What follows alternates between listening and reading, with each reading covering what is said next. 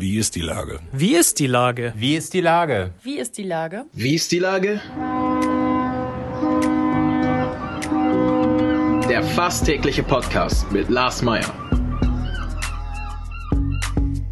Wie ist die Lage? Unser fast täglicher Podcast als Kooperation mit der Mopo und der Gute-Leute-Fabrik spürt seit über einem Jahr tagesaktuellen Fragen nach. Macher, Musikerinnen, Models, Mütter und Politiker, genauso wie Schwestern, Schüler, Schlachter, Freiberufler oder Helfer, also prominente Lenker oder unbekannte Denker, kommen knapp 15 Minuten zu Wort. Die Auswahl ist rein subjektiv, aber immer spannend und überraschend. Mein Name ist Lars Meyer und ich rufe fast täglich gute Leute an. Unser Partner, der es diese Woche möglich macht, ist Asklepios. Wir können wieder alle Behandlungen durchführen und verschobene OPs, Eingriffe und Behandlungen nachholen. Sprechen Sie mit Ihrem Arzt oder Ihrer Ärztin und kommen Sie bei akuten Beschwerden unbedingt zu uns. Wir sind für Sie da. Asklepios. Das war Werbung. Herzlichen Dank. Heute frage ich die Schauspielerin und Moderatorin Andrea Gerhardt. Ahoi, Andrea. Ahoi, Lars. Liebe Andrea, du bist die neue Moderatorin von N-Club die Show. Wie war deine Premiere? Ähm, sie war auf jeden Fall sehr aufregend, aber auch sehr inspirierend. Also ich äh, kenne den N-Club ja schon eine ganze äh, Zeit und ähm, es ist dann natürlich schon aufregend, äh, wenn man in einem Second-Hand-Kaufhaus im Stilbruch den ganzen Tag steht, äh, zwischen den KundInnen und äh, einfach da in die Kamera spricht und das natürlich schon auch eine skurrile Situation ist. Aber ich glaube, wir haben echt eine richtig schöne Show zusammengebastelt und von daher hat es mir riesen Spaß gemacht um den Hörerinnen mal zu erklären, was das Besondere daran ist. Normalerweise, wenn du moderierst, ist komplette Ruhe um dich herum. Äh, nicht so bei Stilbruch und auch nicht bei den anderen Sendungen, die wir von Endclub die Show gemacht haben. Wir äh, wagen uns da ja tatsächlich immer ins Leben hinein, diesmal bei Stilbruch. Und die Leute kaufen nebenbei ein und lassen auch mal einen Teller fallen. Ne? Absolut. Äh, die kramen da rum, da wird eine Gitarre gespielt, der Rasenmäher wird einmal nach vorne und nach hinten geschoben, Gott sei Dank nicht im Stecker, nicht mit dem Strom verbunden, aber äh, da ist natürlich der Fokus einfach ein ganz anderer. Normalerweise, wenn ich auch bei Live-Moderationen auf Bühnen stehe, dann ist der Fokus ja auch auf der Bühne. Das heißt, die Leute, wenn sie gut erzogen sind, sage ich jetzt mal, hören sie dann ja schon zu. Und in dem Fall war das halt natürlich alles so nebenbei. Und ich glaube, der eine oder die andere hat sich eher gewundert, hm, was geht denn da so ab? Und äh, ich wurde auch ab und zu gefragt, ah, kommt das dann im Fernsehen und so? Also es weckt dann natürlich auch schon eine Neugier, aber es ist jetzt kein Ort, wo man auf einmal so eine produzierte Show erwartet. Äh, es kommt nicht im Fernsehen, zumindest ähm, nicht im richtigen linearen Fernsehen. Jeder kann sich das natürlich auf dem Fernseher angucken. Äh, über www.nclub.de kann man sich das anschauen, natürlich auch bei Vimeo und so weiter. Äh, erzähl mal, äh, was erwartet die Zuschauerinnen und Zuschauer denn? Ähm, es erwartet die, ich würde sagen, eine halbe Stunde eine Show rund um das Thema Nachhaltigkeit, wobei der Fokus wirklich auch auf dem Thema nachhaltigen Netzwerken liegt. Das heißt, wir wollen mit Endclub die Show ganz klar dafür sorgen, dass wir dort Menschen präsentieren mit ihren Ideen, die dann auch danach kontaktiert oder unterstützt werden können. Und ähm, es gibt einen tollen Musikauftritt von Mio. Es gibt den N-Club fragt nach mit einem Herrn, der heißt Lars Meyer und zwar PolitikerInnen mhm. aus Hamburg. Wir äh, verleihen den PSD Bank Nord Förderpreis an eine tolle Initiative aus Hamburg. Und dann gibt es natürlich die legendären 4 mal 100 Sekunden, wo MacherInnen nochmal in ganz kurzer Zeit ihre Projekte vorstellen. Was ist denn, äh, was ist denn dein Favorit von äh, den Vorträgen von der Holzkiste? Also genau, vielleicht kurz zur Erklärung, wenn man die 100 Sekunden spricht, dann muss man auf eine Holzkiste steigen und ähm, meine Favoritinnen waren tatsächlich die zwei Frauen von WeSociety, von der Zukunftskonferenz, die 2022 wieder stattfinden soll. Die haben jetzt ein großes Crowdfunding gerade am Start. Und dadurch, dass ich einfach aus reinem Interesse 2019 bei der letzten stattfindenden Zukunftskonferenz WeSociety Teilnehmerin war äh, und total begeistert war, äh, war das einfach mein totaler Liebling. Das fand ich einfach total klasse. Aber äh, das äh, Kulturticket zum Beispiel wird da ja auch vorgestellt. Und das ist natürlich auch eine Sache, die, die ist einfach total stark. Und äh, ja, du merkst, ich kann mich nicht so richtig entscheiden. Ich merke das schon. Das Kulturticket ist eine Initiative der äh, Hochbahn und die ähm, Leute, die sich jetzt ein Ticket holen, haben die Möglichkeit, mit einem Knopfdruck ähm, äh, einen Euro zu spenden zur Rettung der Kultur. Du bist ja quasi selber Betroffene als Schauspielerin und hm. Moderatorin. Wie bist du denn jetzt so durch die letzten anderthalb Jahre gekommen? Naja, also ich habe das große Glück, äh, zum einen, dass ich eh breit aufgestellt bin, aber vor allem ähm, habe ich einen festen Ensembleplatz in der ZDF-Serie Der Bergdoktor. Das heißt, da bin ich fest im Cast und ähm, habe da meine Drehtage jedes Jahr. Und äh, wir haben sowohl letztes Jahr, zwar mit einem Monat später angefangen zu drehen, als auch dieses Jahr im Juni konnten wir ganz regulär starten. Und ich sitze da definitiv auf einem festen Sattel. Also ich äh, war da echt in einer sehr glücklichen Lage und bin sehr dankbar und ähm, bin aber auch sehr dankbar für alle unbürokratischen Hilfen, äh, die, die es überall gab, äh, wo man sich hinwenden konnte. Und äh, ihr habt ja auch viel getan mit eurem Festival. Die Dreharbeiten des Bergdoktors sind ja, äh, ich sag mal, in mehrfacher Hinsicht äh, anstrengend. Allein die Anreise ist ja schon schwierig. Du bist also in Corona-Zeiten, ich weiß nicht, acht Stunden mit Maske, mit dem Zug ja. durch die Gegend mhm. gerauscht.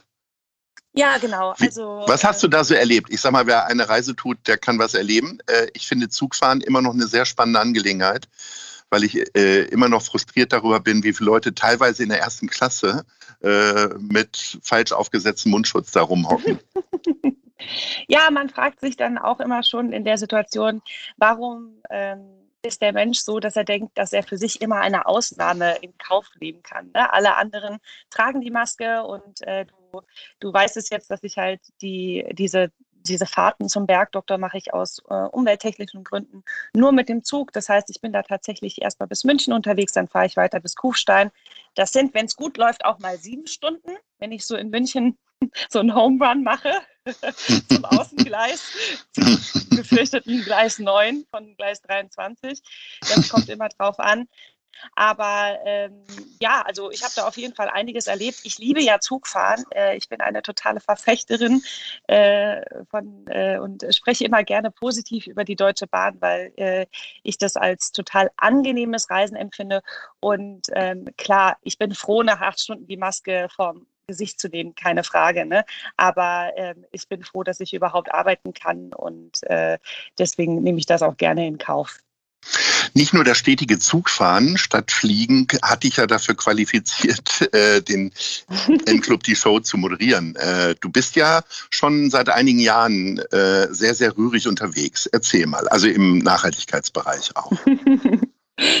ja, also ähm, tatsächlich ist das so ein Thema, was, äh, was mich noch nie richtig losgelassen hat. Ich komme auch aus so einem ähm, Haushalt, wo es immer schon viel ging um, um, ja, ich sag mal eher das Thema Sparsamkeit, was aber ganz viel in unserem Alltag mit Nachhaltigkeit zu tun hat. Und dann habe ich vor über zwei Jahren zusammen mit meinem Partner, mit David Wehle, den Nachhaltigkeitspodcast 2 vor 12 ins Leben gerufen. Und seitdem veröffentlichen wir jede zwei Wochen dienstags einen Podcast zu dem Thema rund ja, ich sag mal, um das Thema wirklich Nachhaltigkeit im Alltag und soziale Gerechtigkeit. Und äh, das sind, das ist einfach mein Herzensthema. Da geht es natürlich äh, um große Themen wie die Ernährung, nachhaltiges Geld, natürlich das Thema Energiewende, Ökostrom. Also wir versuchen da immer spannende Gäste rauszuhauen, äh, um einfach viele Tipps im Alltag zu geben und natürlich auch um die Menschen letztendlich zu politisieren. Und für mich ist es einfach ein total wichtiges Thema. Ich bin nicht so ein Typ, äh, kann ich so gut weggucken. Das äh, treibt mich tatsächlich total um. Und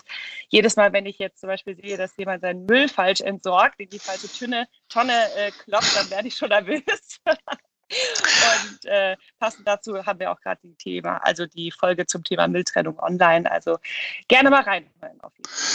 Äh, wie kommst du denn persönlich so damit zurecht? Du hast das ja gerade eben ansatzweise schon erklärt, aber ich sag mal, der ganze Schauspielbetrieb ähm, ist ja doch eher tendenziell etwas oberflächlich, äh, während du dann tatsächlich mit deinem anderen Bein immer wieder ganz tief in der Erhaltung der Erde äh, dich aktivierst oder dafür mhm. vielmehr. Äh, wie, wie kommst du damit klar? Also bist du dann am Set von, vom Bergdoktor eine andere oder läufst du da auch noch jedem, jedem hinterher, der sein Kaugummipapier fallen lässt?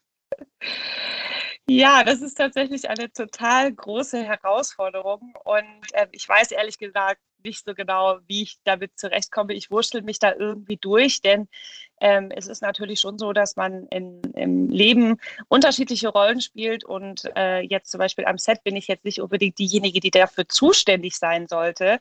Ähm, die Leute da irgendwo rauf hinzuweisen. Grundsätzlich glaube ich, ist es immer viel, viel besser, mehr zu inspirieren und das, das versuche ich immer auch, wenn ich arbeitsmäßig unterwegs bin und ich äh, versuche immer wieder über tolle, äh, ich sag mal, vegetarische oder vegane Essensmöglichkeiten zu sprechen. Aber missionieren bringt überhaupt nichts. Äh, auch diese ganzen Diskussionen am Essenstisch, die kann ich äh, allen von euch wirklich abraten, weil das einfach nur Nerven raubt. Also konzentriert euch lieber darauf, ähm, ja, auf euch selber und äh, die Dinge so zu machen, wie ihr sie auch gerne gemacht haben möchtet. Und dann äh, geht man ein bisschen, ich sag mal, entspannter durchs Leben.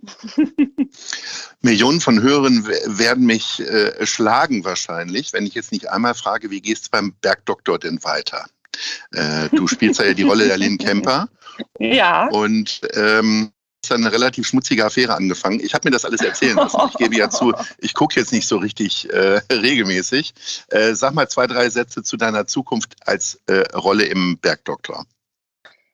Ähm, für Lynn Kemper ist es auf jeden Fall gerade eine sehr, sehr spannende Staffel, ähm, die wir drehen. Und äh, ja, ich würde mal sagen, der Mann, der da an ihre Seite gekommen ist, der, äh, der, den muss ich erstmal nochmal richtig kennenlernen. Damit fangen wir mal so an und steigen ein.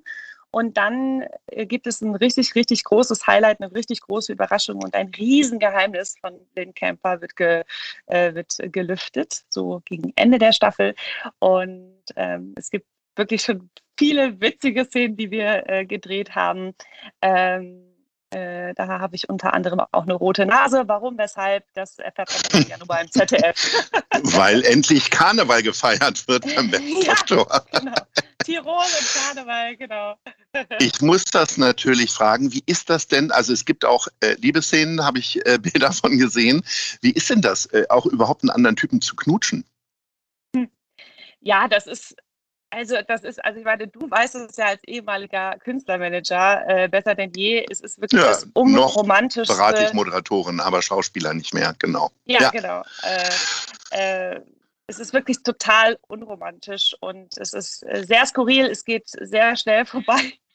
es ist vorbei, bevor es richtig angefangen hat, würde ich sagen es ist oft sehr, sehr technisch. Ähm, oft hat man auch mit, ich sag mal, allein mit dem Stand äh, seines Körpers äh, dreht man sich so ein, wie man sich normalerweise im Leben niemals eindrehen würde, wenn man sich küsst. es fühlt sich also alles sehr, sehr ähm, unecht an und sehr unromantisch. Und wenn, wir haben sehr, sehr viele Set-Touristen auch in äh, Elmau tatsächlich, da wo wir drehen, wenn da noch ordentlich was los ist, das heißt, wenn irgendwie gerade viele UrlauberInnen da sind, dann wird es auch noch richtig lustig. Also äh, es ist tatsächlich total unaufregend und ähm, ja, äh, es gehört irgendwie zum Job dazu, aber es hat nichts mit einem, ich sag mal, privaten, ähm, gefühlvollen Kuss zu tun. Bevor wir jetzt weiter noch über Knutschen und Liebe äh, sprechen, kommen wir schon tatsächlich zum Ende. Äh, und da kommt unsere Top 3 Rubrik. Du bist Veganerin und deswegen will ich äh, mir von dir mal erzählen lassen, wo es die besten veganen Restaurants in Hamburg gibt. Fangen wir mal mit Platz 3 an. Also ich muss dazu kurz äh, korrigieren, dass ich äh, Teilzeit-Veganerin. Genau, 80 Prozent lebe ich vegan. Äh, ich lebe ganz lange schon, fast zehn Jahre vegetarisch. Beim Veganen versuche ich nicht so radikal zu sein. Aber Platz drei. Mhm. Ähm, habe ich äh, die Soul Vegan Coffee Bar, Eppendorfer Landstraße. Mhm. Äh, das ist jetzt äh, eher ein Café, hört man natürlich, aber die hört Kuchen, ja. die Kuchen und die Frühstücke sind so geil, dass ich sage, äh, geht dahin, es lohnt sich sehr. Platz zwei. Platz zwei, jetzt muss ich mal entscheiden, was ich da, also äh, Platz zwei würde ich tatsächlich das Happenpappen. Mhm. äh, ich liebe ja Wortspielereien, also da würde ich dann auch mal hingehen, ja. Okay, Feldstraße, das ist ja noch mit deinem Fußballverein, glaube ich, auch noch ja. eine sympathische Ecke für dich da. Mhm. Äh, da bist du immer willkommen. so, und Platz 1, ähm, Trommelwirbel. Ja, Platz 1 ist äh, für mich ganz klar das Tar Vegan Haus. Äh, das ist äh, im Portugiesenviertel und äh, das, äh, ich liebe das da.